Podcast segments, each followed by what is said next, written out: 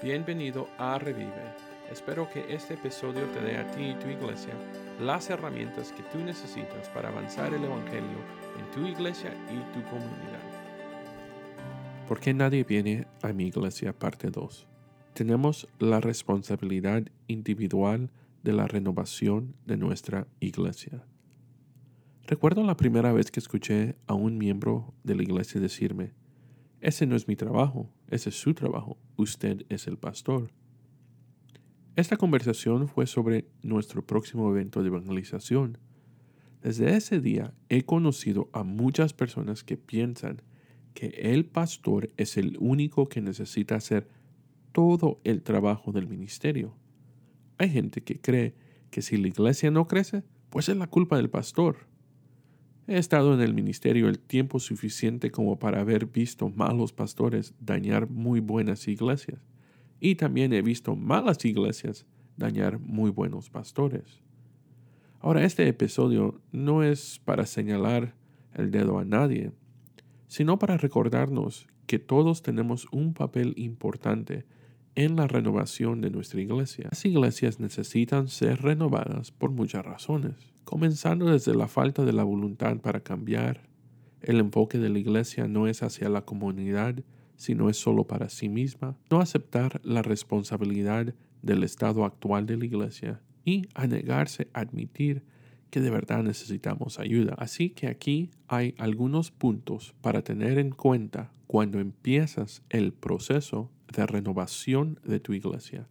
Número uno, todos deberíamos dar fruto. Juan capítulo 15, verso 1 al 3 dice así, Yo soy la vid verdadera y mi Padre es el labrador. Todo pámpano que en mí no lleva fruto, la quitará, y todo aquel que lleva fruto, la limpiará, para que lleve más fruto. Y a vosotros estáis limpios por la palabra que os he hablado. Somos las ramas, y como ramas en la vid, tenemos el privilegio de permanecer en Jesús y la responsabilidad de dar fruto. Cuando aceptamos a Jesús como nuestro Señor y Salvador, también tomamos la misión de id, que se encuentra en Mateo capítulo 28, verso 19. Id y contarle a la gente acerca de Jesús. No hay forma de evitar la verdad de que todo creyente debe compartir la fe y debe estar preparado para responder a cualquiera que pregunte sobre su fe. Primera de Pedro capítulo 3, verso 15 dice, sino santificad a Dios el Señor en vuestros corazones y estad siempre preparados para presentar defensa con mansedumbre y reverencia ante todo el que os demande razón de la esperanza que hay en vosotros. Lamentablemente, las iglesias en declive a menudo piensan que la muerte de la iglesia es el problema de otra persona, ya sea que queramos culpar a la comunidad por no participar en nuestros eventos o culpar a los últimos siete pastores que vinieron y se fueron. La culpa es de todos los demás menos nosotros mismos. A veces no vemos fruto simplemente porque no estamos en el campo trabajando. Debemos preguntarnos esto. ¿Estoy dando yo fruto? ¿Estoy viviendo la misión encomendada? Punto número dos. Nuestro papel en la iglesia. Efesios capítulo 4, verso 12 dice esto, a fin de perfeccionar a los santos para la obra del ministerio, para la edificación del cuerpo de Cristo. ¿Alguna vez te has preguntado cuál es mi papel como miembro de la iglesia? Un día después de la iglesia, una persona me dijo que pensaba que era el trabajo del pastor hacer todo en la iglesia. Este mismo individuo sintió que la iglesia era solo un lugar donde uno viene a escuchar la palabra de Dios y luego tratar de vivir una buena vida para Dios. Pero después de escuchar el mensaje que prediqué esa mañana, él me dijo, Pastor, estamos en esto juntos. ¿Cómo puedo ayudar? Esto fue alentador porque me di cuenta de que otro se había unido al equipo en ese momento. Rápidamente me recordé que Nehemías no podía construir el muro solo. Había tantos escombros y un desorden bien grande. Nehemías confió en su pueblo y compartió su corazón con los líderes que tenían un papel importante en la reconstrucción. La realidad es que ningún líder puede renovar una iglesia por sí mismo, sin importar cuánto sepa o cuán innovador y visionario sea. Cuando estamos juntos en el ministerio, podemos hacer más juntos. Juntos podemos reconstruir nuestra maravillosa y hermosa iglesia, para que podamos alcanzar a los perdidos y discipular a aquellos que han hecho una profesión de fe. Cuando esta persona me dijo, pastor, estamos juntos, esta persona estaba diciendo, pastor, juntos podemos cumplir la voluntad de Dios para nuestra iglesia.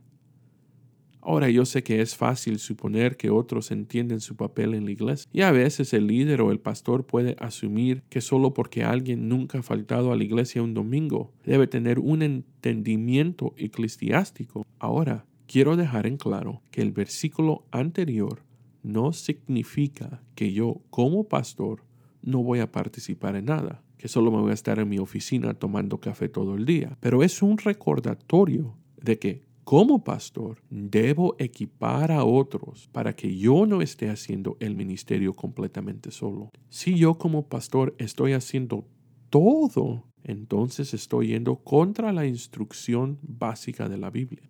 Por lo tanto, Dios ha dado a pastores a nuestras iglesias para ayudar a entrenar a los miembros de la iglesia, para la obra del ministerio, para la edificación del cuerpo de Cristo. Preguntémonos, ¿Oro lo suficiente por mi pastor? ¿Oro lo suficiente para mi iglesia? ¿Sirvo activamente en la iglesia local? ¿Estoy entrenando a miembros para el trabajo del ministerio en la iglesia local? Punto número 3. La renovación de la iglesia comienza contigo. La renovación de la iglesia es un largo proceso de restauración y van a haber tiempos difíciles. Me recuerda cuando Pablo le advierte a Timoteo en 2 de Timoteo capítulo 2 verso 24 al 26 que hay personas en la iglesia que están en oposición directa a los que sirven al Señor. Recuerda, que nuestra lucha no es contra sangre y carne. Ahora, no estoy diciendo que toda persona difícil en tu iglesia está siendo influida por el diablo, aunque